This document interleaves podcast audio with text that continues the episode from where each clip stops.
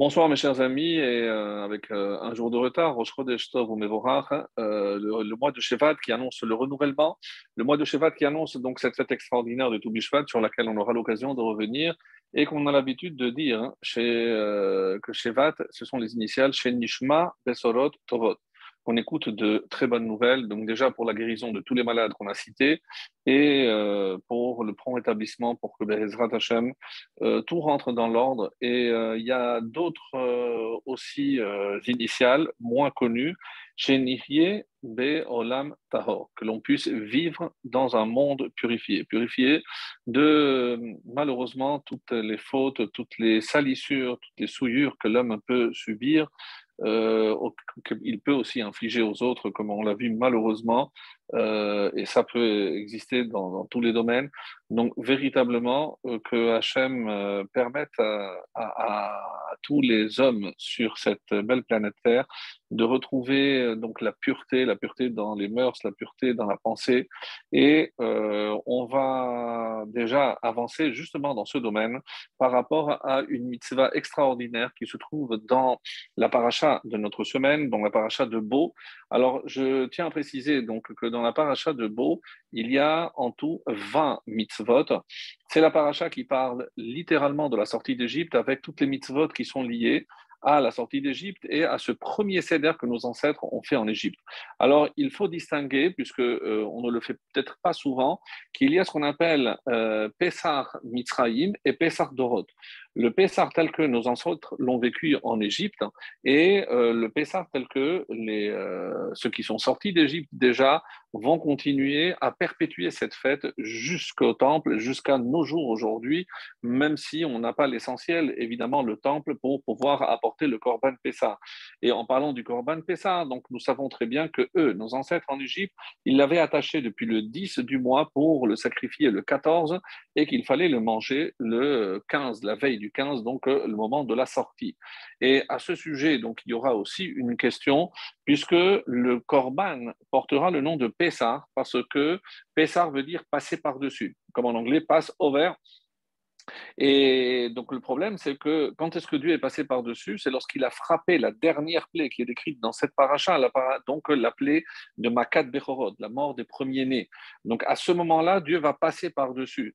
Donc comment on a appelé déjà le Korban Pessar, Pessar alors que normalement, on aurait dû le nommer, puisque pour l'instant, Dieu n'est pas encore passé par-dessus?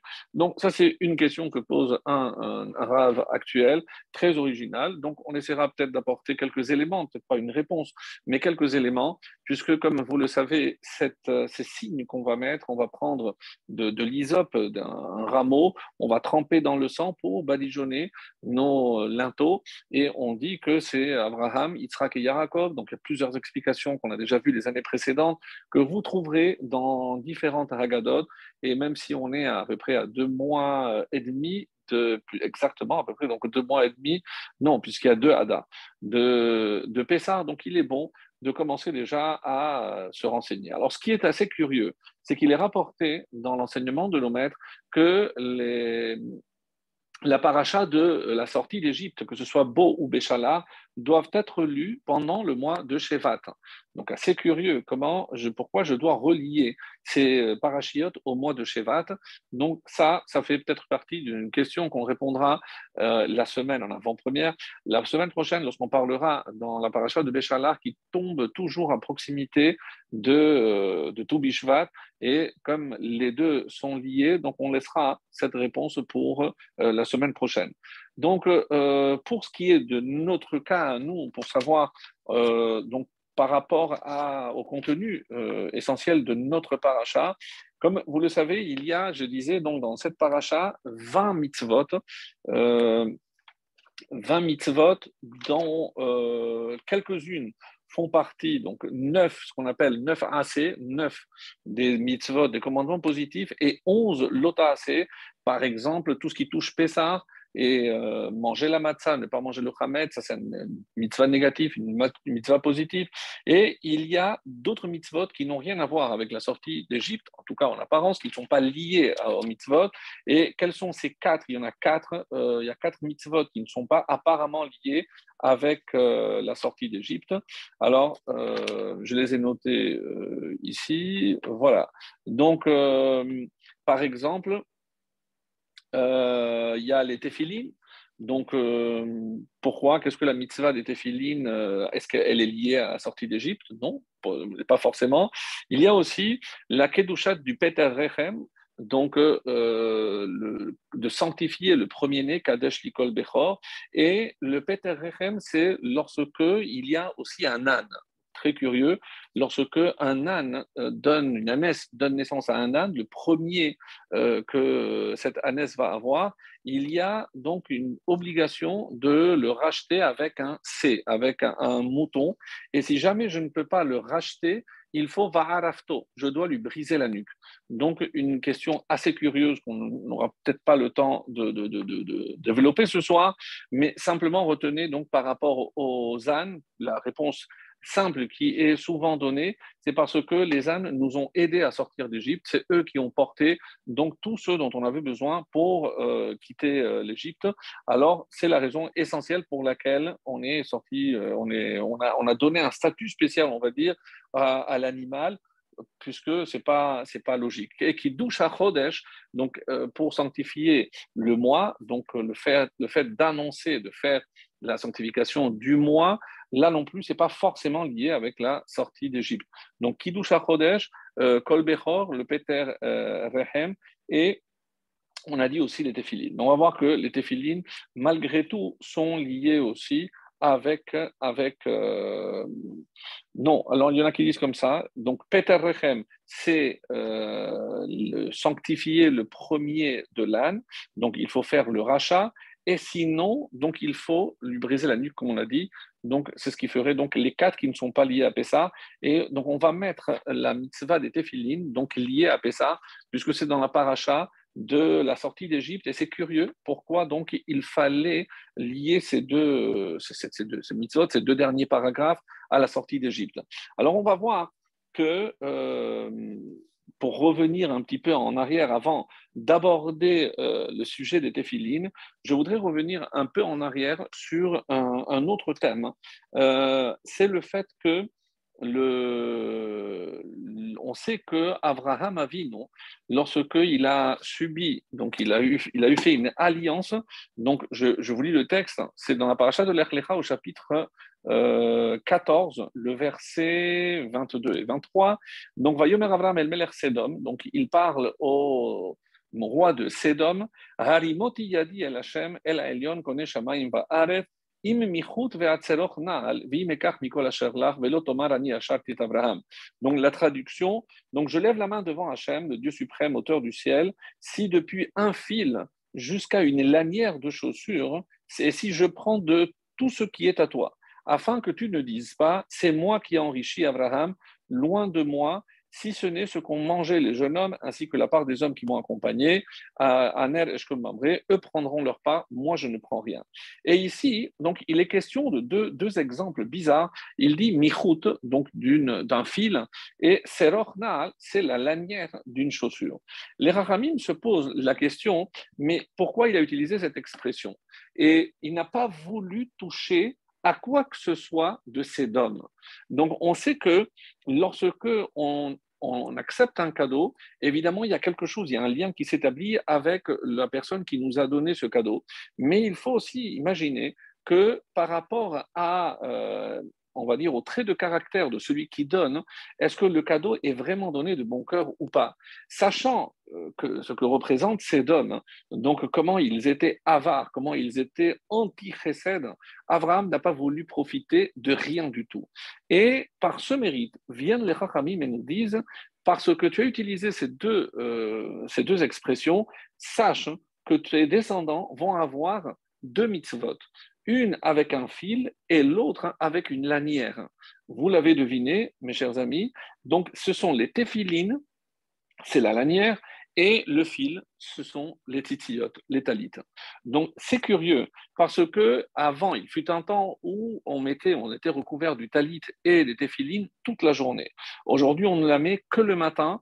Et pourquoi on a choisi le matin? Puisqu'on a dit, c'est une très belle réponse qui dit que puisque ces deux mitzvot, et le talit et le, téphilines, on les a eu grâce à Abraham, et que Abraham a, imposé, donc a instauré la prière de Shachrit le matin, donc, en, signe de reconnaissance par rapport au fait que ces deux mitzvot, on les lui doit, alors on a euh, fait, donc on a accompli ces mitzvot le matin, le Shachrit. Il y en a qui disent qu'une fois qu'on aura compris que le talit est une protection, et on va essayer aussi d'analyser que représente le, le, pour savoir pourquoi on le fait le plus tôt possible, dès que le jour se lève, la mitzvah commence.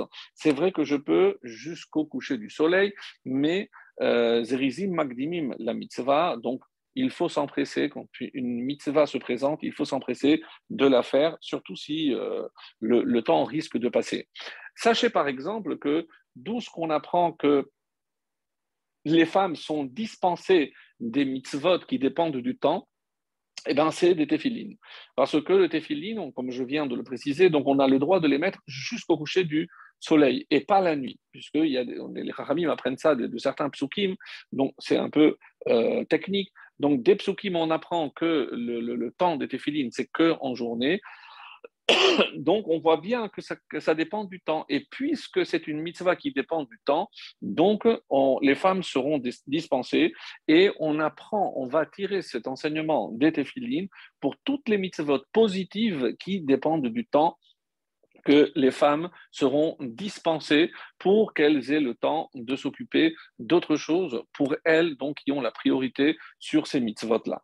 Alors, il est dit, donc, et ça c'est euh, important euh, pour que l'on comprenne, on va dire, le, contenu essentiel, c'est que euh, dans cette paracha, donc, on va assister aux trois dernières plaies, même si on l'a cité euh, la semaine dernière. Donc, je me permets de rappeler comme le moyen mémotechnique donné par le Baal Atourim, Bo, Bo c'est 2 et 1, 3, les trois dernières, qui sont Arbé, donc Rocher et euh, Makad Bechorot, qui sont les, les, les sauterelles, les euh, Rocher, l'obscurité et la mort des premiers-nés.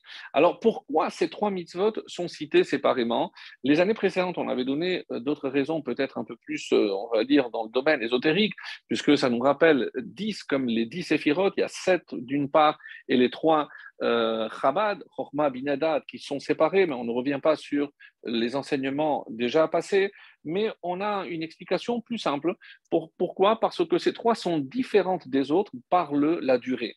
En effet, nous savions, et on avait précisé la semaine dernière, que euh, la durée de chaque plaie, en tout cas celle où il y avait un avertissement, c'était trois semaines d'avertissement et une semaine de plaie. Donc chaque plaie doit durer une semaine. Sauf ces trois dernières qui ne vont pas durer une semaine. Donc, pour ce qui est de Arbé, on dit que ça n'a duré que six jours. Pourquoi? Parce qu'il n'y a pas eu de sauterelle le Shabbat. Comme ça, va yanar, donc il y a d'un verbe qui est utilisé. Donc, les Chachamim vont apprendre qu'il n'y avait pas de sauterelle. Elles n'ont pas travaillé le, le, Shabbat. Donc, six jours contre sept jours des autres, donc elle était un peu différente. Rocher, on dit que euh, là, il y a eu la plaie en deux temps trois jours où euh, tout était obscur et pendant trois jours, ils n'ont pas pu se lever. Donc les Chachamim disent que c'est au total six jours. D'autres disent donc que c'est les mêmes trois jours où il y avait une immobilité, donc ils étaient incapables. En tout cas, trois ou six, donc euh, on va opter pour six. Donc six jours euh, les sauterelles, six jours l'obscurité et la plaie des, premiers-nés, c'est la nuit puisque c'était à Chatzot, donc à minuit pile, hein, que euh, Dieu a frappé et pour permettre au peuple juif de commencer à, se préparer à sortir, et ils sortiront le, lendemain. Alors, euh, on dit aussi que là, on va parler de cette mitzvah tellement importante, c'est ce qu'on appelle la mitzvah du Korban Pessah. C'est là où on va recevoir, on avait déjà expliqué, toujours euh, par référence à Abraham Avinu, qui avait d'abord le premier rejeté la Avodazara en cassant, en brisant les, euh, les, idoles de son père. Donc, nous, on a aussi l'obligation, pour avoir un mérite quelconque et pour être considéré comme la descendance de, de Abraham, on l'avait déjà expliqué, il fallait donc prendre ce korban et Pessah et le manger en famille. Donc, très intéressant parce que c'est les Mishpechotam. Donc, et on pouvait s'unir à plusieurs. Donc, le minimum requis, c'était 10 personnes. Comme, mais ça peut être des femmes ou des enfants, peu importe, mais il fallait 10 personnes. Très important ce détail qu'il fallait se réunir et être 10. Donc, on va le retenir, on va mettre de côté le fait qu'il y a une obligation de ne pas rester seul. Donc, on peut euh, trouver un petit peu quelques euh, relents de, cette mitzvah au niveau du CEDER, où on sait très bien qu'on doit toujours avoir des, invités. Donc, en tout cas, c'est comme ça que la, Torah insiste. Et euh, Rabbi nous explique évidemment euh, que par rapport aux dames, au sang, dont on avait badigeonné les linteaux, il est clair que Hachem n'avait pas besoin de signes, c'était simplement pour nous mettre à l'épreuve, c'était une preuve de Emouna. Nous, si on y croyait vraiment, eh ben, c'est comme ça, puisque Dieu sait parfaitement où habite chacun, et on n'a pas besoin de donner un signe à lui, c'est un pour nous. Donc, ce sera Beno Bachaye qui nous l'explique, et on essaiera de, voir par rapport donc à la question qu'on avait posée, pourquoi on appelle quand même Korban Pessah avant même d'avoir euh, sauté par-dessus les maisons, puisque c'est à minuit que Dieu va sauter par-dessus les maisons. Alors, il y a une règle dans, dans la halakha, et c'est la première halakha concernant Pessah. Donc, il y a une obligation de commencer à préparer une fête 30 jours avant. Donc, si on dit 30 jours avant, donc si je parle de 15 Adar, 15 Nissan, c'est Pessah. Donc avant, c'est 15 Adar. Donc je suis à Shushan Purim, où le 14, c'est pratiquement à Purim. Donc à Purim, je commence déjà à, préparer les halachot de Pessah. Et le Rama, Rabbi Moshe Isserles, dans le Shulchan Aruch, donc euh, c'est vrai, donc c'est le commentaire Ashkenaz, nous dit et quelle est la première halacha? Alors on pourrait dire c'est Shoalin Vedorshin, donc le fait de commencer à préparer les, lois un mois avant, c'est déjà une loi, une halakha, puisque c'est la première. Mais le Rama, Rabbi Moshe nous dit quelle est cette première loi Très, très intéressant. On nous dit qu'on doit acheter euh, des chitines, on doit acheter des blés et les euh, distribuer aux pauvres. Donc de là, donc cette fameuse euh, halacha de kimcha d'épicerie, donc les paniers de Pessah, maot, euh, chitim, il y a plusieurs noms qui ont été donnés, les pièces du blé, la, la, la, la, kimcha d'épicerie, la farine de Pessah. Donc, mais tous ces termes désignent une et une seule chose, c'est faire en sorte que aucune famille ne manque. Alors essentiellement, ici, on parle de chitine, c'est de matzah, puisque avant on pouvait chacun confectionner sa matzah. Alors c'est vrai que euh, la matzah, surtout faite à la main, elle est chère, donc il faut que tous les juifs puissent se procurer cette matzah. Donc euh, une halacha extrêmement extrêmement curieuse. Et on va essayer de comprendre pourquoi euh, le Rama a choisi cette halakha parmi toutes les autres. Donc on pourrait imaginer qu'il y avait tellement à préparer euh, pour la cachérisation, etc., les, produits, le chametz. Non, on parle ici de veiller à ce que il ne manque rien aux pauvres. D'ailleurs, on le dit, puisque dans le paragraphe qui a été rajouté dans la Haggadah, Kol dirfin, tout, tout dirfin, tout celui qui a besoin, qu'il vienne et, mange chez nous, même si on le dit euh, la porte fermée, mais on aura fait le nécessaire auparavant pour inviter des personnes seules, des personnes isolées, des personnes qui ne peuvent pas se déplacer, veiller à ce que aucun juif ne reste seul. C'est un petit peu dans l'esprit de la consommation du Corban Pessah, de l'agneau pascal, dans, dans l'esprit de la Torah, où il a, demandé que ça se fasse en, en famille. Alors, Maintenant, euh, une question euh, qu'on n'a peut-être jamais abordée comme on va le faire ce soir, même si on l'a mentionné, euh, parce que forcément on ne peut pas parler d'Égypte et l'esclavage d'Égypte hein, sans se poser la question, et c'est la Gemara dans Nedarim Lamedbet qui pose la question. Yado Teda, sache que c'est dans Brit Ben Abetarim, merci. Dans Brit Ben Abetarim, euh, le pacte des, alliances ou l'alliance entre les, morceaux, où Hachem annonce à Abraham que sa descendance sera, sache que euh, va avadoum. Donc, euh, non seulement elle sera étrangère, mais on va aussi les asservir. Donc, l'annonce est claire. Arba et Otshana. Et ils vont les asservir 400 ans. Alors, pourquoi D'où sort ce chiffre de 400 Donc, très intéressant, et vous allez comprendre pourquoi. Parce que dans notre paracha, et ben, qu'est-ce qui a marqué? Il y a marqué que Ve'inu euh, shloshim ve'arba meot, 430 ans. Ah, donc apparemment, il y a ici un, problème de date. Rachi, évidemment, je vous invite à le lire dans le détail, nous on doit aller vite. Donc euh, on dit 430, c'est depuis Brid Ben Abetarim, donc là où Hachem a fait l'annonce à Abraham. 400, c'est à partir de la naissance de, donc 30 ans après, la naissance de Yitzhak. Donc à partir de là, 400 ans. Et euh, en Égypte, effectivement, il n'y a eu que 210, et c'est ce que la Gemara demande. Donc euh, pourquoi c'est euh, au Moshe ben Israël, ben Israël, donc c'est le pasouk dans notre, dans notre paracha, et le séjour de Ben Israël a été de 430 ans. Donc ça ne colle pas. Et alors, on revient donc à l'annonce qui a été faite de 400 ans. Donc, pourquoi ce chiffre de 400 Alors, là-bas, la Gemara, donc je vous invite à voir les différentes réponses qui sont proposées, puisque euh, Abraham a dit Bame Eda qui il a donc il a, il a prononcé quatre mots. Comment je sais que on va vraiment hériter de cette terre. Donc on a dit, ben, pour quatre, chaque mot, 100 ans, donc 400 ans. Donc il y a plusieurs explications, mais euh, je vais aller à l'essentiel. Une explication qui n'est pas forcément, forcément très connue et que j'ai trouvé très, vraiment très intéressante.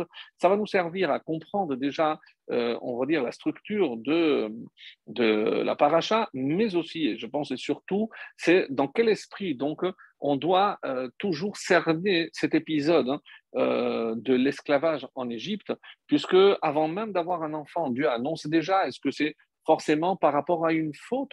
On sait très bien, comme dans d'autres Gemara, dans, Yoma et autres, on nous dit pourquoi la, destruction du premier temps, pourquoi la destruction. Donc toujours il y a une faute et il y a un endroit où il faut aller, donc on est exilé. Mais pour l'Égypte, donc on n'a pas encore, Abraham n'a pas de descendants, donc pourquoi cet annonce est tellement euh, pressé ou précipité, comme si Hachem avait déjà prévu? Donc il est question ici de ce qu'on va appeler un tikkun. Il y a quelque chose à réparer. On, ne va pas en Égypte sans une raison valable. Alors, il est dit dans Psachim, Tzadik Dalet, 94, dans la, la Gemara de Psachim, là-bas on nous dit que tout ce qui touche euh, Mitzrayim, l'Égypte, tourne autour du chiffre 400.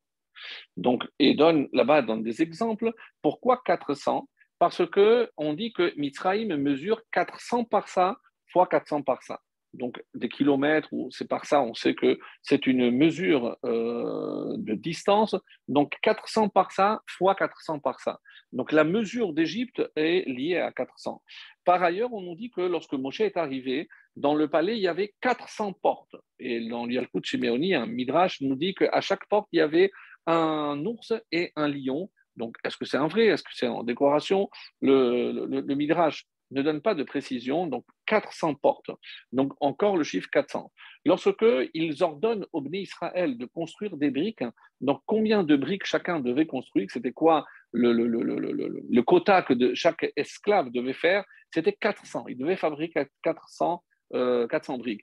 Et enfin, pour terminer, quand il leur donne l'ordre d'aller chercher cash la Teven, cash, cash, c'est 100 euh, et 300, c'est 400. Donc il y a plusieurs allusions au chiffre 400 autour de l'Égypte. Que, représente ce chiffre? Et donc on comprend que finalement, les Israël devront descendre en Égypte et séjourner 400 ans. Mais l'Égypte représente ce chiffre de 400. Alors qu'est-ce qu'on doit comprendre de toutes ces, euh, pas coïncidences bien entendu, mais de tous ces détails que nous donne ici la, la, la Gemara? Alors, voilà ce qui est dit. Où est-ce qu'on retrouve le chiffre 400 dans la Torah? Alors, il y a une fois dans le Nar, dans les Nevi'im, mais on va se contenter que de la Torah. En tout cas, c'est comme ça qu'il euh, est rapporté. La première fois, c'est évidemment avec Abraham, dans Brit Ben Abetarim, on dit que sa descendance sera esclave pendant 400 ans. La deuxième fois, c'est lorsque Abraham, à la mort de Sarah, devra acheter le Marat Marpella à Ephron pour 400 pièces. Et là, on, trouve encore ce chiffre 400.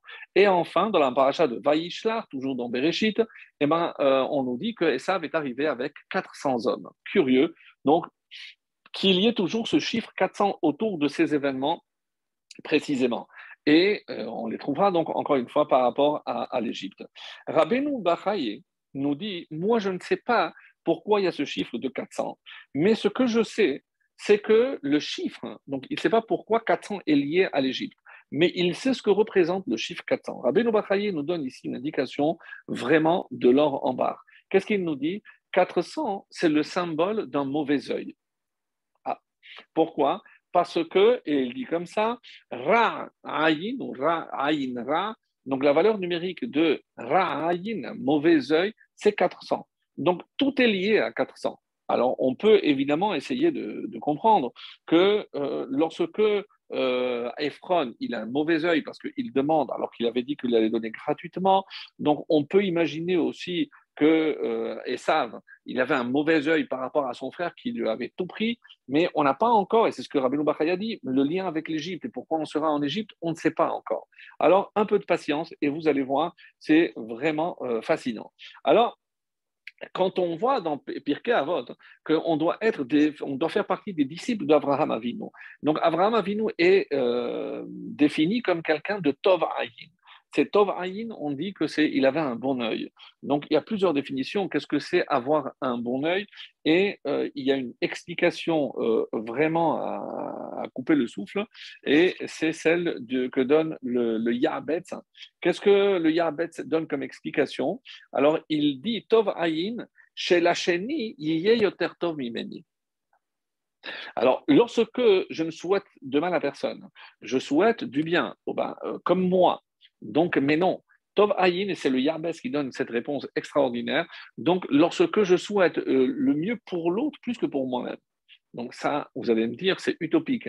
On l'a vu une seule fois dans l'histoire, et c'est évidemment avec Rachel, où elle, elle s'est mise un petit peu en retrait pour laisser la place à sa sœur. Elle souhaitait que sa, sœur, oui, puisse épouser l'homme que elle, cherchait à épouser. Donc Rachel, et c'est pour ça qu'on va dire, par exemple, que Yosef ben Porat allait ayin. Donc, il avait une protection, donc même ses enfants qui sont bénis, Malach Agoloti, et qu'ils pullulent comme des poissons. Et pourquoi on a pris le poisson et l'œil? Parce que toute la descendance de Yosef, l'Osholet Bahem Ainara. Donc eux, ils sont à l'abri du Ainara, ils ne sont ils n'ont pas de Ainara. Alors, donc, reste à savoir, et c'est pour ça que je vais le dire, mais vraiment avec beaucoup de, crainte, puisque euh, même si ça n'a pas été écrit clairement, mais en faisant des recoupements, on va trouver des exemples, parce que, et là, euh, je demande vraiment beaucoup d'attention, c'est euh, le Kliyakar. Le Kliyakar, donc un, des commentateurs donc, de la Torah, nous dit que qu'est-ce qui se passe avec les, les Shevatim? On dit que les Achiv, les Yosef. Donc, les yeux des Shevatim étaient mauvais à l'égard de Yosef. Donc, on sait qu'ils ont éprouvé et de la jalousie et de la kin'a et de la sin'a et de la haine. Curieusement, donc kin'a et euh, sin'a, les deux initiales, c'est cache. Kin'a, jalousie, sin'a, haine. Donc, cache. Et cache, on avait dit que c'était 400. Donc, pourquoi les enfants d'Israël, de Yaakov, devaient descendre en Égypte? Parce que eux, il y avait du mauvais œil entre eux. Donc, il fallait aller réparer. Et là, le Rav Dessler nous complète cette image en disant si on fait attention à chaque fois qu'on a été dans un pays en exil, c'est que ce pays-là et incarner en quelque sorte le défaut que nous devions nous réparer. Donc on voyait ce défaut chez eux, on se dit tiens comment ils peuvent agir de la sorte? C'était pour que l'on fasse comme si Hachem nous mettait devant un miroir.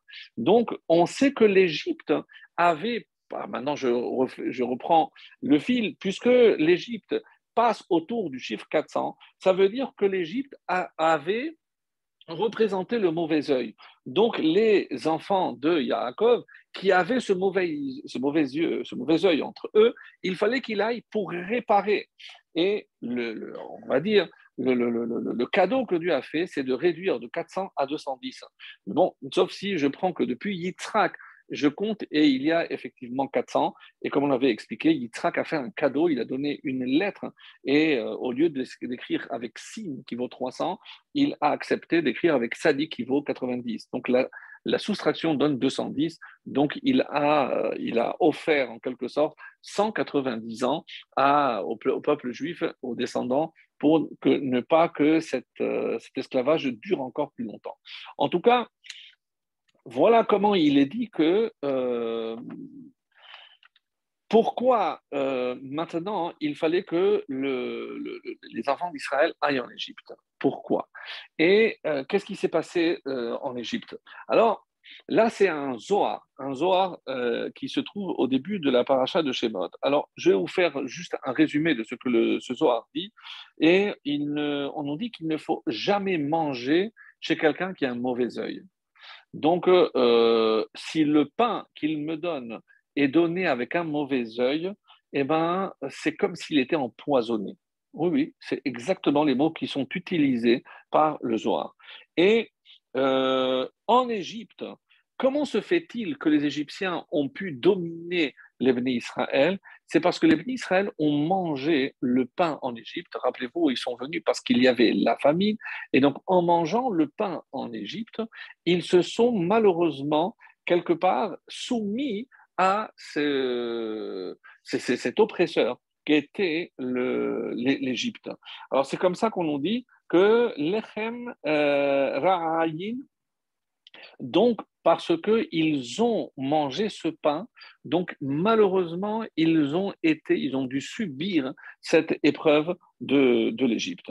Alors, d'où vient euh, qui, sont ses ancêtres? Et on va, évidemment, en remontant à la source, on va comprendre finalement pourquoi c'était comme cela. On dit que euh, d'où descend Mitzrayim De Couche. Et d'où descend Couche Couche descend de Ham. Ham, le troisième fils de Noir. Donc, Ham, euh, quand on pose la question, on nous dit pourquoi il s'appelle Ham, donc, par rapport à ce qu'il a fait. Mais la Torah, qu'est-ce qu'elle a retenu?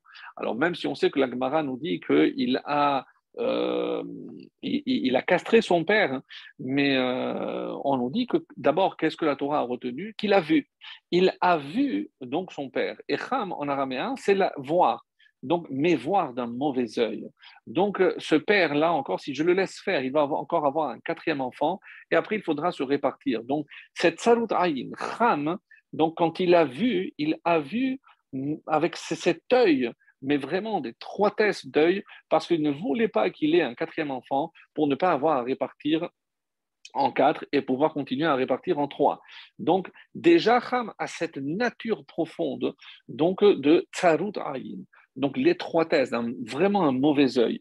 Et rien d'étonnant à ce que, quand on arrive en Égypte, les descendants, donc, ils aient évidemment hérité de ce trait de caractère si néfaste de leur ancêtre qui était Ham. Et c'est pour ça que tout tourne autour du 400, pas le chiffre, mais évidemment ce mauvais œil. Et le Ben Ishraï, dans la Haggadah, euh, nous dit que euh, comment je reconnais quelqu'un qui a un mauvais œil? Alors, on nous dit, c'est parce que c'est quelqu'un qui ne mange pas en même temps que les autres, il regarde comment l'autre mange. Et donc, évidemment, ça coupe l'appétit. Vous imaginez, vous êtes assis à table, donc euh, pour couper l'appétit. Non, non, vas-y, mange, mange, moi je, je mangerai après. Donc, ça, c'est un, signe de mauvais œil. Un deuxième signe, c'est parce qu'il ne met rien à boire. Comme ça, on va s'étouffer, on ne pourra pas boire, passer. Bon, c'est un deuxième signe. On, donne toujours quelque chose de sec. et, pour finir, il dit jamais il donne du pain chaud. Donc pourquoi? Parce que euh, c'est tellement immangeable. Donc il y a des signes, c'est le Benishra qui, explique cela. Qu'est-ce que je déduis de là? C'est que euh, l'Égypte avait donné de mauvais cœur ce, ce pain qu'ils avaient mangé. Et c'est pour cela qu'il fallait donc rester pour réparer cette faute. Mais si on dit, comme on l'a dit tout à l'heure, comme le, le Kliyakar nous disait, que les Shevatim avaient déjà un mauvais œil, Donc on a la preuve que l'Égypte avait ce mauvais œil. Donc il fallait aller réparer. Il faudra du temps pour réparer parce que eux aussi étaient malheureusement sous cette domination. Mais la question qui se pose, hein, quand on sait qu'Abraham est défini comme Tov comme quelqu'un qui a un bon œil, comment expliquer que les descendants auront un mauvais œil? Alors là, c'est là où on rentre dans un terrain extrêmement glissant parce que forcément, si ce n'est pas d'un conjoint, on est obligé puisqu'il y a les lois de l'hérédité, que c'est de l'autre. Mais ce n'est pas écrit. Donc, je ne peux pas me permettre de dire. Par contre, il y a d'autres choses qui sont écrites qui, oui, peuvent être enseignées. C'est que d'où on sait que euh, Sarah avait peut-être un mauvais œil, on nous dit que lorsque Hagar est tombée enceinte la première fois, donc elle a avorté. Oui, ça c'est pas écrit, mais le Midrash nous dit. Donc, comment, se fait, comment expliquer ce phénomène? La deuxième fois, lorsque elle a renvoyé Ishmaël, pourquoi Agar devait le porter? On dit que Ishmaël était malade. Donc, quand elle a vu Sarah, et donc elle avait certainement une, puissance dans l'œil, et donc elle a vu, et on dit que Ishmaël avait de la fièvre. C'est pour ça que, évidemment, qu'Abraham, rappelez-vous ce qu'on avait expliqué, qu'Abraham, évidemment qu'il avait donné assez d'eau, mais comme il avait la fièvre et qu'il buvait plus que la quantité euh, nécessaire. Donc, elle est restée à un moment donné sans eau, ce qui explique qu'il euh, a fallu ce miracle de l'ange qui se dévoile pour lui dire qu'il y avait un puits. Donc, qu'est-ce qu'on on va dire par là? C'est que euh, quelque part, hein, donc, on voit qu'il y a des lois de l'hérédité, mais qu'il y a surtout un tikkun à faire, une réparation à faire. Et dans dans le traité de Psachim, page 113, il y a un enseignement magnifique et qui va nous permettre de peut-être fermer cette, euh, première partie euh, avant de retourner sur euh, la fin de la paracha et de parler des, des téphilines. Donc, qu'est-ce qui a marqué? Euh, on a enseigné dans une braïta, Shelosha Ohavim Il y a trois qui éprouvent beaucoup d'amour l'un pour l'autre. Alors, je pourrais vous laisser euh, deviner, c'est extrêmement difficile. En tout cas, voici ce qui a marqué les guérimes. Alors, est-ce que dans le mot guérim, c'est des étrangers? Parce que, évidemment, lorsqu'on est étranger, eh ben, on se serre les coudes quand on, va quelque part, ou comme les nouveaux immigrés, donc ils se serrent les coudes entre eux. On les guérit, mais c'est aussi des convertis. Euh, n'oubliez pas, c'est que les convertis, donc c'est sûr qu'il y a un lien entre eux, puisqu'ils ont subi euh, le même processus, la même expérience. Donc en tout cas, au Havim Zedze, il y a un amour entre étrangers. Ensuite, les Ravadim, les esclaves, puisque évidemment, il y a un partage d'un sort qui n'est pas des plus enviables. Et ce qui explique que là aussi, on est obligé de se serrer un petit peu les coudes. Donc, entre esclaves, on dit qu'il y a un véritable amour. Et la troisième catégorie, et là je n'ai strictement rien à dire, c'est les orvim, c'est les corbeaux à part euh, qu'ils sont noirs et que euh, c'est Dieu qui doit nourrir les petits corbeaux parce qu'ils naissent blancs et que les parents les rejettent. Euh, donc, mais on ne sait pas pourquoi. En tout cas, je n'ai pas trouvé d'explication pourquoi il y a, il y a, il y a ce, troisième exemple qui est les, les corbeaux. Quoi qu'il en soit, on dit qu'il y a un midrash qui nous dit, on avait parlé tout à l'heure, que chacun avait un quota à faire 400. Et donc, si moi, j'étais euh, costaud, donc j'avais terminé de, fabriquer mes 400, euh, mes 400 briques, donc je pouvais rentrer et me reposer. Non. Que faisaient les Juifs? Ils allaient aider ceux qui n'arrivaient pas à terminer leur quota. Et donc, on dit que si une des raisons pour lesquelles Hachem a écourté leur séjour en Égypte, c'est qu'ils avaient déjà réparé. Ils sont allés là-bas pour réparer le mauvais œil. Mais lorsque Hachem a vu que comment un avait pitié de l'autre pour l'aider au lieu d'aller se reposer, Hachem, il a dit, c'est le temps de leur libération. Et c'est comme ça qu'on dit, et on comprend maintenant pourquoi dans le Corban Pessah, ce qui était le plus important, c'est évidemment de manger ensemble. Parce que cet esprit qui va permettre au peuple juif de recevoir la Torah, qu'est-ce qui est dit? Donc, on va atteindre cette unité exceptionnelle qui a fait qu'on a pu recevoir la Torah. Et maintenant, je comprends aussi, mes amis, pourquoi la première halakha concernant Pessah, c'est veiller à ce que les pauvres aient tout ce dont ils ont besoin? Parce que si je n'ai pas compris le pourquoi des 400 ans, le pourquoi de l'esclavage, le pourquoi de la réparation de cette salut ayin, et à se demander, mes chers amis, si le fait que nous n'ayons pas encore la délivrance, c'est quelque part, on a, non seulement on n'a pas compris ce message, mais peut-être qu'on n'a pas encore réparé. On dit toujours Ahavat mais à quel niveau Ahavat Je l'aime, je ne le déteste pas, mais c'est déjà pas mal. Non, ça ne suffit pas. C'est et, ici, il s'agit de ne pas avoir tsarut ayin, donc une étroitesse de vue. Lorsque je vois que l'autre a acheté une maison qui est, qui est, plus grande que la mienne, que lui, il a agrandi, que moi, je n'ai pas eu l'autorisation, donc je, je, vais aller le dénoncer. Et ça, je préfère ne pas préciser dans quel milieu on trouve des comportements pareils, mais rien d'étonnant, hélas, qu'on n'ait pas compris Puisque pourquoi, comme on est sorti d'Égypte, en Nissan, en Nissan aussi on va sortir, mais parce que peut-être que grâce à Pessa, grâce au Corban Pessa, grâce à ce tikkun, à cette réparation, et qu'on ait tous ce, bon œil. Donc peut-être pas souhaiter encore mieux pour l'autre que pour nous-mêmes, mais déjà la même chose. Ce serait extra, extraordinaire. Donc, mais là, vous allez me dire, mais comment, lorsque quelqu'un euh, émotionnellement, donc dans le cœur, que je ne peux pas contrôler. Comment je peux imaginer que euh, je vais aller contrôler le cœur en disant euh, ben, ne ressens pas de jalousie? C'est extrêmement, extrêmement difficile, mes amis. Alors, c'est vrai que il y a marqué comme ça, c'est que je ne pourrais peut-être pas contrôler le cœur, mais qu'est-ce que oui, je peux contrôler? C'est la pensée. La pensée, c'est-à-dire, donc si je sens que je vais euh, avoir une mauvaise pensée, donc il faut que je la freine tout de suite. Et qu'est-ce qui va m'aider au quotidien à maîtriser justement ces, mauvaises pensées ou euh, puisqu'on ne peut pas, on peut imaginer que je ne peux pas, euh, je, ne peux pas attacher le cœur. Donc comment je peux maîtriser un sentiment? Alors si je ne peux pas euh, contrôler un sentiment, je dois contrôler ma pensée. Alors, et ça vient ici, cette mitzvah extraordinaire que nous appelons les Et vous avez remarqué que dans les qu'est-ce que je fais? J'attache au kshatam, donc sur le bras, j'attache. Tout le monde le sait. Et sur la tête, je mets autour de, de du, cerveau. Donc, quelles sont les deux, finalement, facultés, les deux, euh, les deux organes? Que j'essaie de maîtriser Alors, on peut dire que c'est le, bras, que c'est l'action. Mais où est-ce que je mets le boîtier? Le boîtier est face au cœur. Donc, je dois contrôler mes émotions. Et qu'est-ce que je dois faire? Je dois attacher, je dois maîtriser. Et ensuite, je mets la tête. Donc, si je ne maîtrise pas, le, je ne peux pas maîtriser, puisque euh, tout ce que je peux, c'est évidemment attacher, mais je ne peux pas le contrôler. Mais par contre, la pensée, oui. La pensée, je suis en mesure de maîtriser. Et il y a comme ça, c'est marqué comme ça, dans le Sefer Achinour, il est dit que l'homme, il est Baal Chomer, donc il est forcément attiré par la matière. Rappelez-vous la leçon qu'on avait donnée par rapport aux chaussures. La chaussure permettait de faire une séparation pour ne pas se laisser happer par la matière.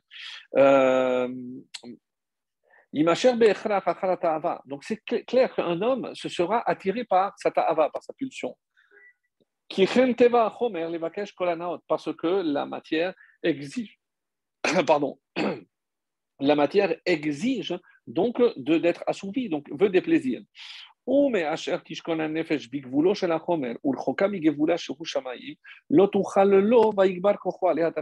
Donc, et comme nous, on est plus proche de la matière et qu'on est très, tellement loin de, l'esprit, donc forcément la matière l'emportera. La c'est pour ça qu'il faut des chomrim, il faut beaucoup de gardiens.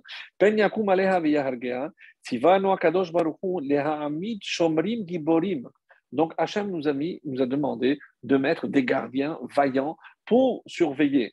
Chez et quels sont ces vaillants? Chez Nitan, Arba Kanfot. Donc la première, c'est le Tzitzit, grâce à Abraham. Donc il nous protège des quatre coins, c'est pour ça qu'on met sur les quatre coins.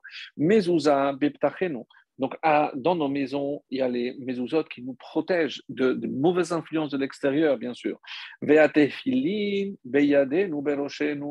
Et les téphilines qu'on place sur le bras et sur la tête. C'est afin de nous maîtriser et de ne pas nous laisser malheureusement euh, guider vers les mauvais penchants et surtout pas les mauvaises actions.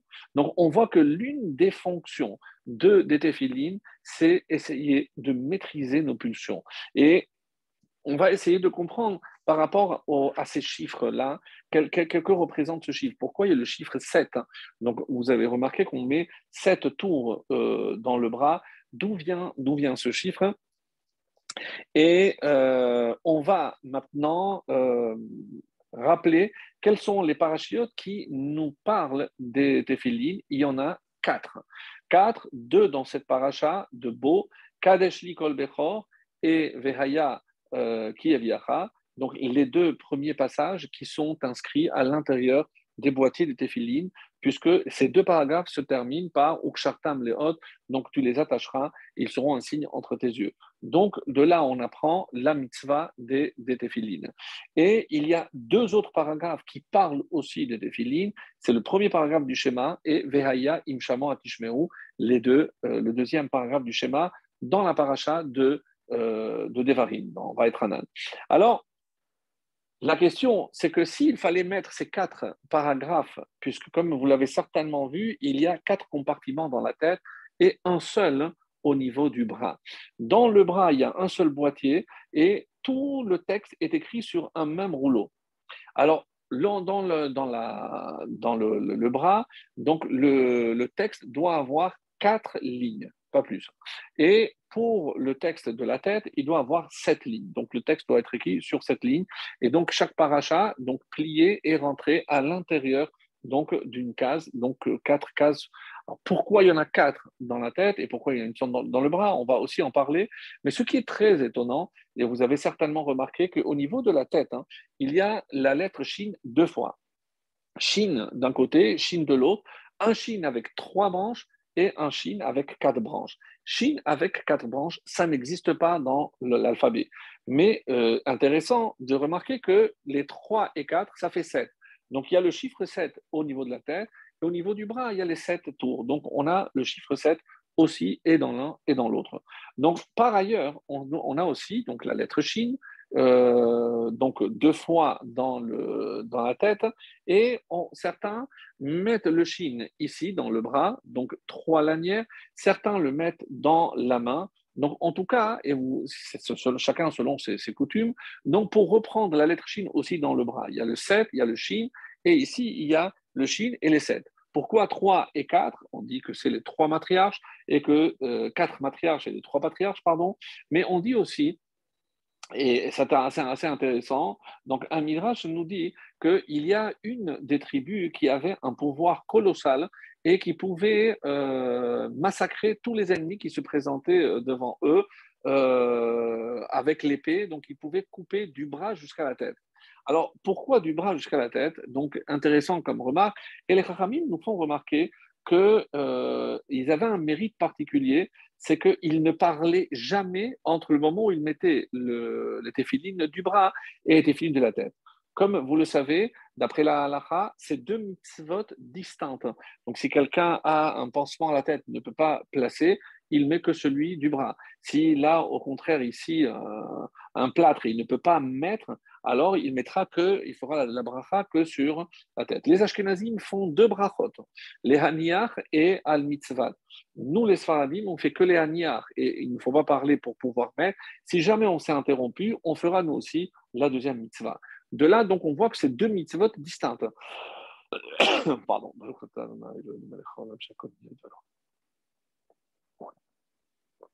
Donc, deux mitzvot distincts. Et maintenant, la question est donc, par rapport à cette tribu de Gad, hein, donc on dit que eux, ils ne sont jamais interrompus entre les téphilines du bras et de la tête. Donc, pour leur rendre cet honneur, on a fait une allusion. Gad, c'est Gimel et Dalet.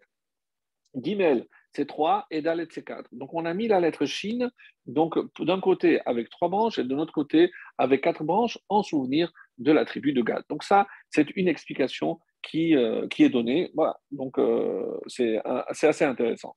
La question est, donc, une des questions qu'on avait posées aussi, c'est quand est-ce qu'ils ont mis pour la première fois les téphilines? Et là, véritablement, on rentre dans une zone un petit peu d'ombre. Pourquoi? Ce n'est pas précisé. Donc là, on voit que c'est à la fin de la paracha qu'ils ont reçu l'ordre. Est-ce que le temps après d'abattre pour prendre les pots et pouvoir confectionner, euh, il y a des problèmes. Pourquoi? Parce que d'où on sait qu'il fallait un cube carré, les noirs, c'est à la Chale Moshe Misinaï. Donc c'est au Sinaï qu'on va recevoir tous les détails.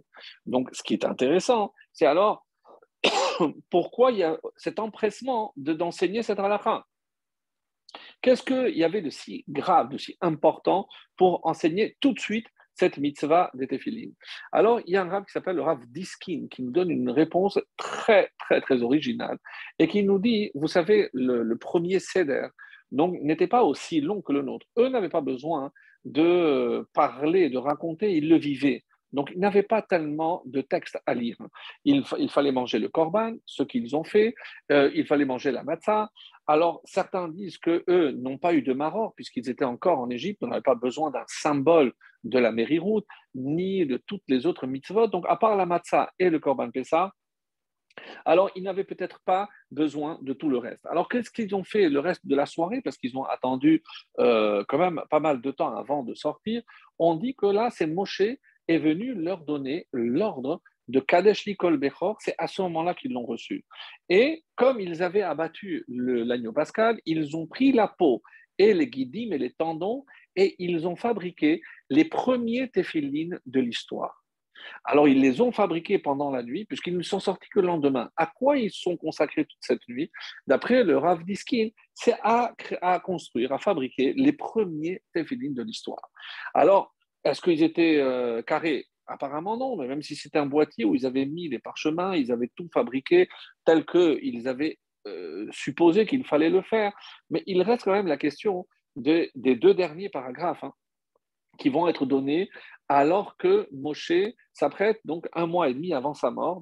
Il réunit tout le peuple, c'est le premier Shevat, un jour comme, hier, il réunit l'ensemble du peuple. El Adevali Machel Bel Moshe, c'est le cinquième livre de la Torah, et là, donc, tout ce qu'il va dire, hein, et dont les paragraphes que je viens de citer, ont été dits à la fin, donc pratiquement un mois avant de mourir, puisqu'il mourra le 7 Adar.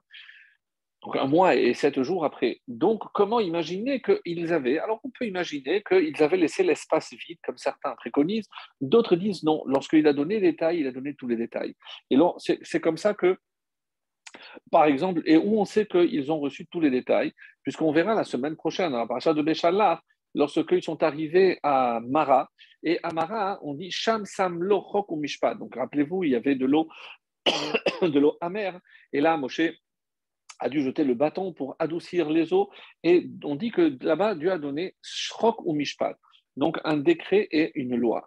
De quoi s'agit-il? Alors là-bas, les Chachamim nous disent qu'il euh, a donné les règles du Shabbat, mais qu'ils avaient déjà reçues en Égypte, les dinim, donc euh, les euh, de, mishpatim, de, nommer des dayanim, euh, kibud avaem, et certains disent para aduma.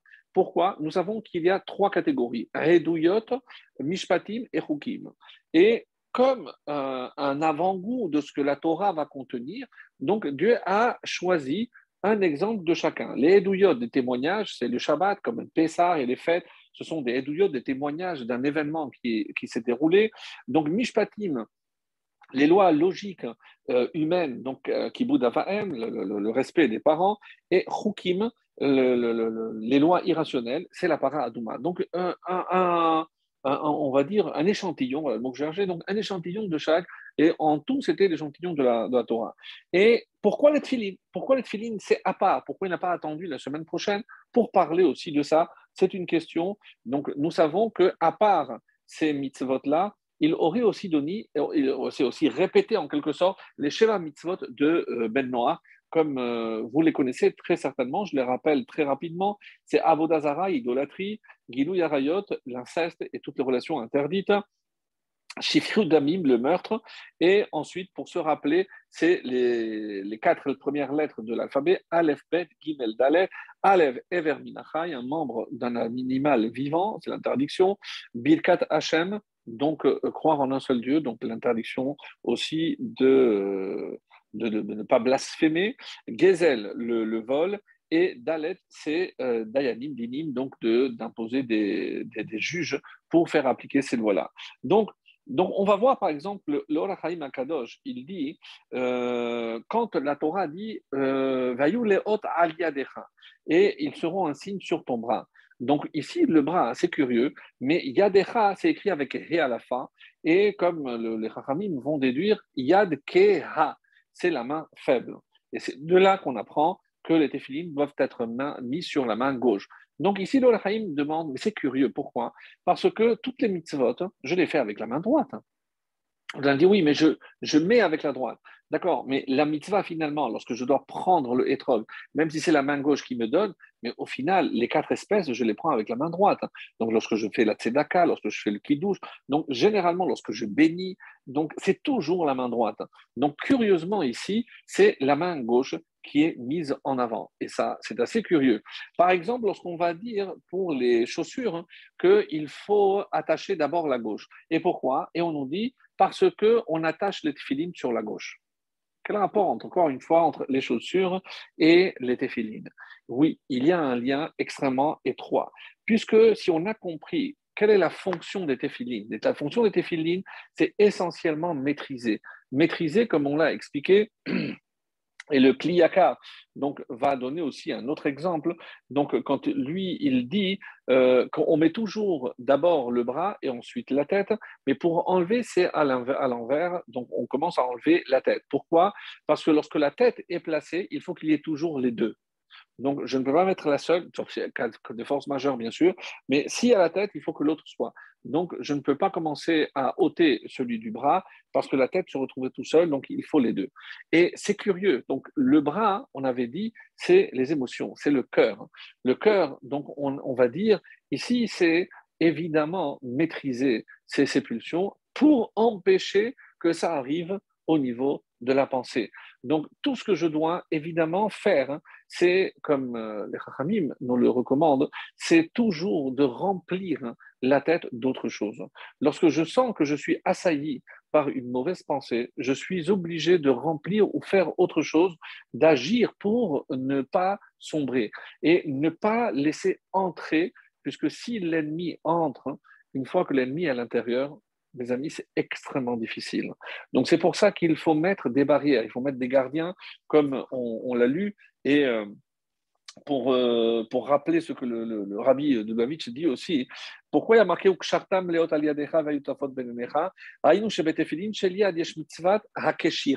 pour ce qui est du bras, il faut attacher. Donc on dit, et c'est curieux parce qu'on dit les haniar, de placer on ne dit pas l'ikshor, la bracha. shel à la roche. Donc ici, on n'attache pas, on pose sur la tête. Pourquoi chez Yemunar? Si je déduis que la mitzvah dans le bras, c'est justement attaché, mitzvah berega Donc quand est-ce que j'accomplis la mitzvah? C'est lorsque j'attache. Aval betfilin shel roche, c'est quand je place. Une fois que j'ai mis, j'ai accompli la mitzvah. Si je n'ai pas attaché le bras, Que je n'ai pas attaché, je n'ai pas accompli la mitzvah. Alors, nimtza, kol rega verega lavouche mekayam mitzvah. Donc, comme c'est attaché, tant que j'ai les, les, de du bras attachés, donc tout le temps que j'ai, j'accomplis à chaque instant une, une mitzvah. Et chez le Rosh mitzvah, chez Alors, il dit comme ça. Qu'est-ce qu'il faut comprendre? Donc, l'explication profonde. Benogea, On parle ici des traits des pulsions du cœur, c'est-à-dire El libo sheladam birshuto. libo mita avot Donc, il n'est pas de son, sa possibilité de maîtriser entièrement le cœur pour le dévier et faire en sorte qu'il ne fasse que aimer Hachem. Alors quoi Velachen, en mitzvat shel yad dehainu she avut avat she shi'abud alev she yemunach. Donc là, il suffit pas de poser. Qu'est-ce qu'il faut faire? Attacher. Qui imrak keshira. Likshor et libo. Il faut attacher le cœur. Donc maîtriser le cœur. Lishlot alatzmo shelo leotita avato mikoach el pour que ce que le cœur ressent, je ne pourrais pas l'empêcher de ressentir, comme j'ai dit, la haine ou la, jalousie. Donc, je ne pourrais pas l'empêcher, mais je dois maîtriser. je ne peux pas laisser remonter ce, sentiment jusqu'à la tête, puisque une fois que j'arrive à la tête, donc la tête va donner l'ordre de faire et d'agir selon telle ou telle façon. dit le rabbi. Par contre, pour le cerveau, le moach, il est entre tes mains. Donc la pensée, oui, tu peux la contrôler, contrairement à ce que l'on imagine. Et c'est pour ça que ce dixième commandement prend toute vraiment son importance. Tu ne convoiteras pas. On nous demande de maîtriser évidemment la pensée, pas le sentiment de jalousie ou de, haine. Non, mais la pensée. Comment? Chez le Misraël, chez Yachol Bo Bechol Asher Yachpotz Velachen, Mitzvah Tefilin Shelian, Hi Et c'est pour ça qu'on place et c'est pour ça qu'en attachant, je dois maîtriser pour que, au niveau de la tête, il suffit de poser, je n'ai pas besoin de maîtriser. Si j'ai déjà contrôlé et j'ai attaché mon cœur, mes sentiments, alors la tête, il suffit de poser et ça suffira. Et c'est ça ce que les téphilines viennent nous enseigner. Donc, en quelque sorte, faire une réparation.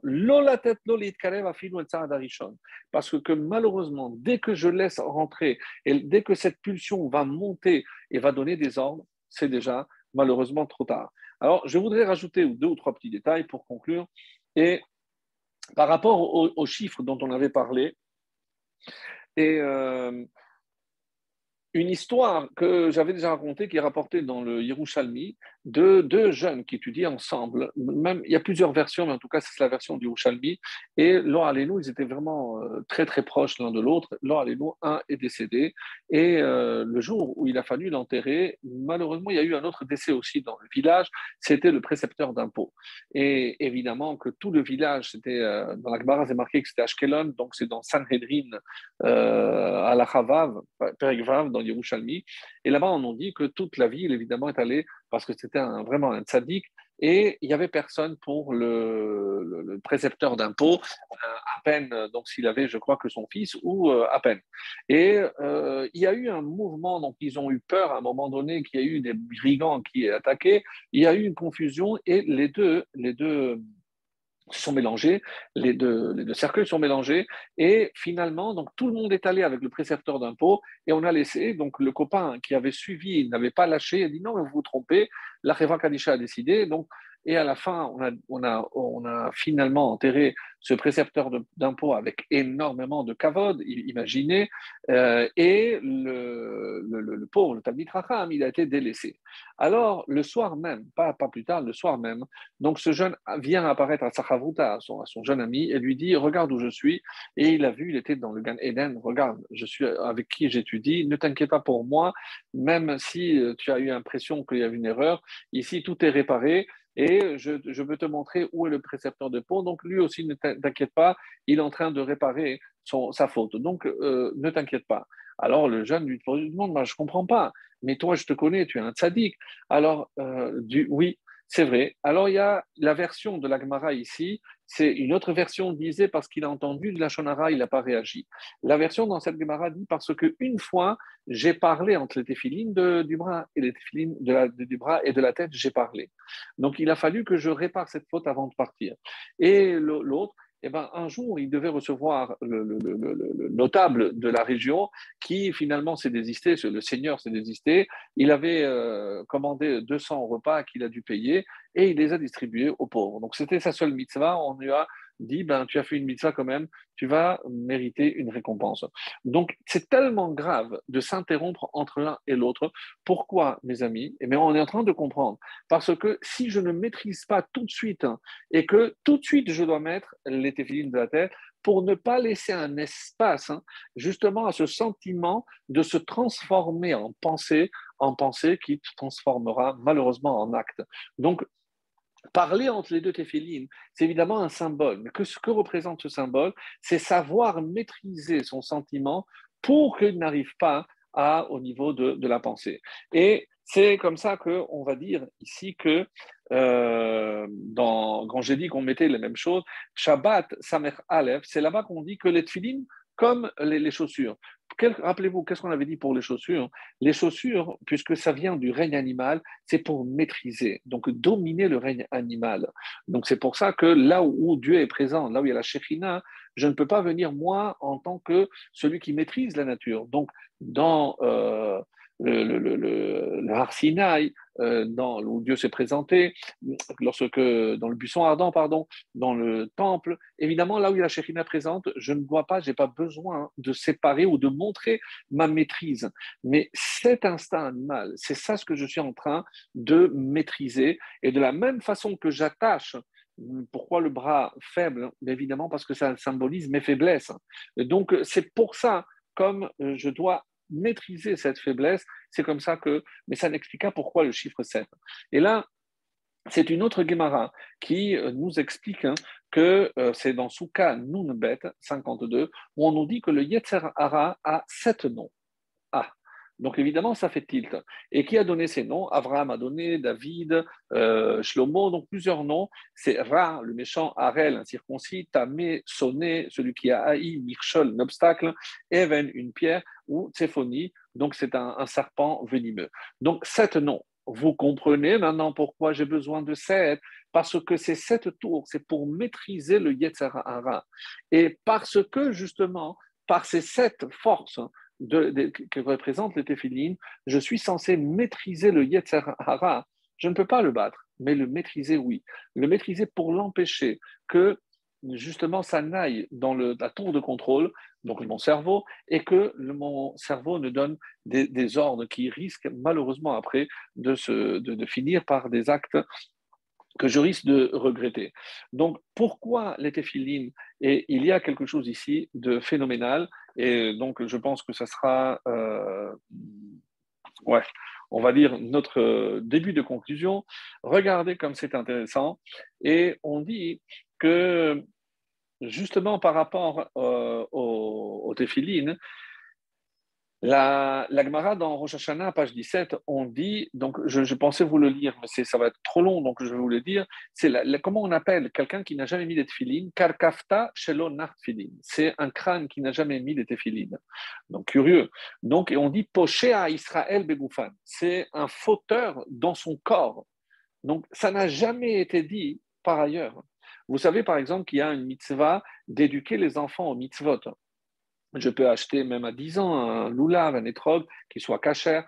Mais les téphilines, les téphilines, c'est très particulier. Il y en a qui disent que deux semaines, une semaine avant, pas plus.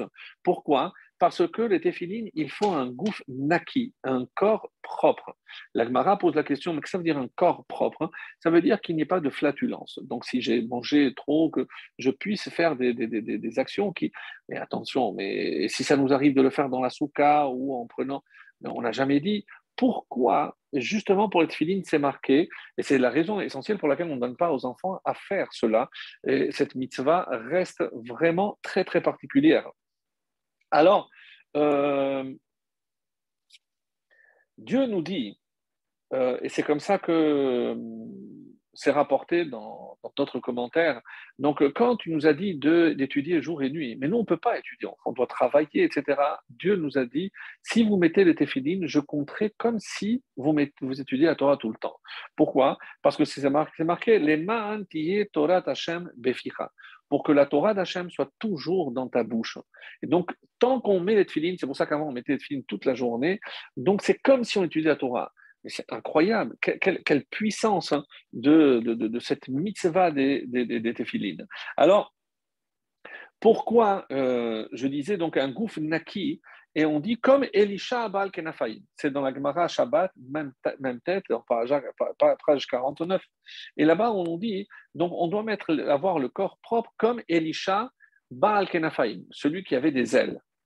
Alors, qui, qui c'est ce Elisha? On dit qu'il avait une interdiction des Romains de euh, mettre les téphilines. Alors on dit qu'un jour, euh, Elisha a vu un soldat romain, il a tout de suite pris les téphilines, il, a, les a mis dans la main, l'autre lui a, dit, montre-moi ce que tu as dans la main, qu'est-ce que tu as?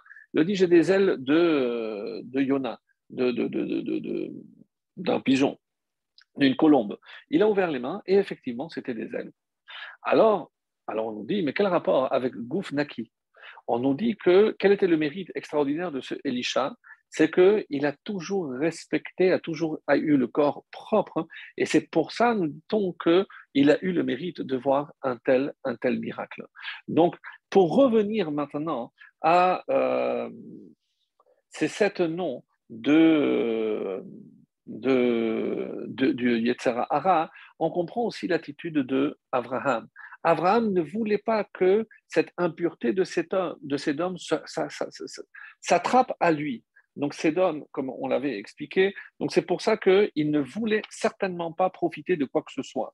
Alors, et là on apprend que ces sept forces sont représentées, comme on l'a dit, par les sept tours et par les, sept, parce que ça vient contrer le Yetzer. Et on doit comprendre une, une seule chose, mes chers amis, même si on le répète souvent, c'est que Dieu a créé le Yetzirah et le seul antidote qu'il a créé, c'est la Torah. Barat Torah la Torah est considérée comme l'antidote. Donc, qu'est-ce que cela veut dire? C'est la seule façon de contrer, de contrer, de contrôler le Yetzirah, c'est avec la Torah. Alors, reprenons ici pour euh, conclure. Hein, et euh, qu'est-ce qu'on va dire? Que le Yetzer Hara, alors pourquoi la lettre, euh, la lettre Shin? Parce que Shin, c'est la valeur 300. Et qu'est-ce qui vaut 300 Le mot Yetzer. Donc, pour contrôler le Yetzer, rappelons-le que le Yetzer, il peut être devant, mais il peut aussi être derrière. Donc, on le donne toutes les nuits, on demande sauve-nous et protège-nous, Yetzer devant nous et, et aussi derrière nous. Alors, de là, on, va apprendre que le Yetzer, c'est vrai qu'il a cette force, mais il est multiplié par 3. C'est pour ça qu'on dit Eriye, Hacher Eriye. Eriye, c'est 21. 21, et c'est, euh, il se trouve que il y a 21 fois le nom de Dieu dans les téphilines de la tête et 21 fois dans les téphilines de, du bras. Eriye, Hacher Eriye. Donc, c'est la protection maximale contre le Yetzer Hara. Et juste parce que je voulais terminer, on dit que le Yetzer Hara a trois caractéristiques. Sur quel domaine il peut nous avoir? Ta'avani, c'est sur les pulsions, donc tout ce qui est la chair, les femmes, l'argent. Ka'asani, c'est la colère, les mauvaises midotes. Et l'Etzani, c'est le moqueur. Donc le Yetzerara a trois, donc il se décline par sept, et je comprends pourquoi il y a 21 fois, puisque les sept forces, donc il y a trois catégories. Alors, où est-ce que je retrouve Et on dit, les Rachamim vont nous dire que chacun, euh, il y a un animal qui représente chacune des facettes du Yetzerara. Donc la première, c'est le Chamor. Et donc, c'est pour ça, rappelez-vous, on a dit, on a commencé, pourquoi il y a la mitzvah de Peter Hamor, pourquoi on doit, racheter, parce que racheter le Hamor, le C, c'est doux. Le Hamor, donc, il est à Avtan. Donc, il représente, parce qu'il est Hamor, c'est Chomer, la matière. Donc, c'est la matière la plus basse, la plus vile, c'est-à-dire, quelque part, donc, l'attirance la, vers la matière. Et c'est la Hamor. Kaasani, donc, euh, pour ceux qui ont vu, euh, même euh, pas en direct, les corridas, on voit qui représente le cas, la colère, c'est le chor, le taureau. Et l'étani, l'étani, on dit que qui est, qui est moqueur, donc les hyènes, ou plutôt le keler ici, le, chien. Alors, écoutez bien, puisque qu'est-ce qui est dit? C'est que quelqu'un qui se laisse aller à, à ce yetzer hara, donc c'est comme s'il était sous l'emprise de l'âne, du taureau et du chien. Si je prends les initiales, Chamor, c'est Chet, Shor, c'est Shin, et Kaf, c'est Chaf. Je prends les initiales, qu'est-ce que j'obtiens? Rocher. Rocher, c'est l'obscurité. C'est l'avant-dernière Maka, plaie dans cette paracha. C'est-à-dire, donc, maîtriser Qu'est-ce qui s'est passé C'est que tous ceux qui ne sont pas sortis, ils sont morts pendant cette plaie. Ils se sont laissés entraîner entre les griffes du Yetzer Hara. Et c'est comme ça qu'il est, expliqué. Et pourquoi maintenant, comment je lutte avec ce rocher? C'est pour ça que les filines sont noirs, ils sont aussi chachor, ils sont noirs. Donc je lutte entre mais pourquoi? Parce que la lumière est à l'intérieur. Mes amis, la lumière est à l'intérieur de nous.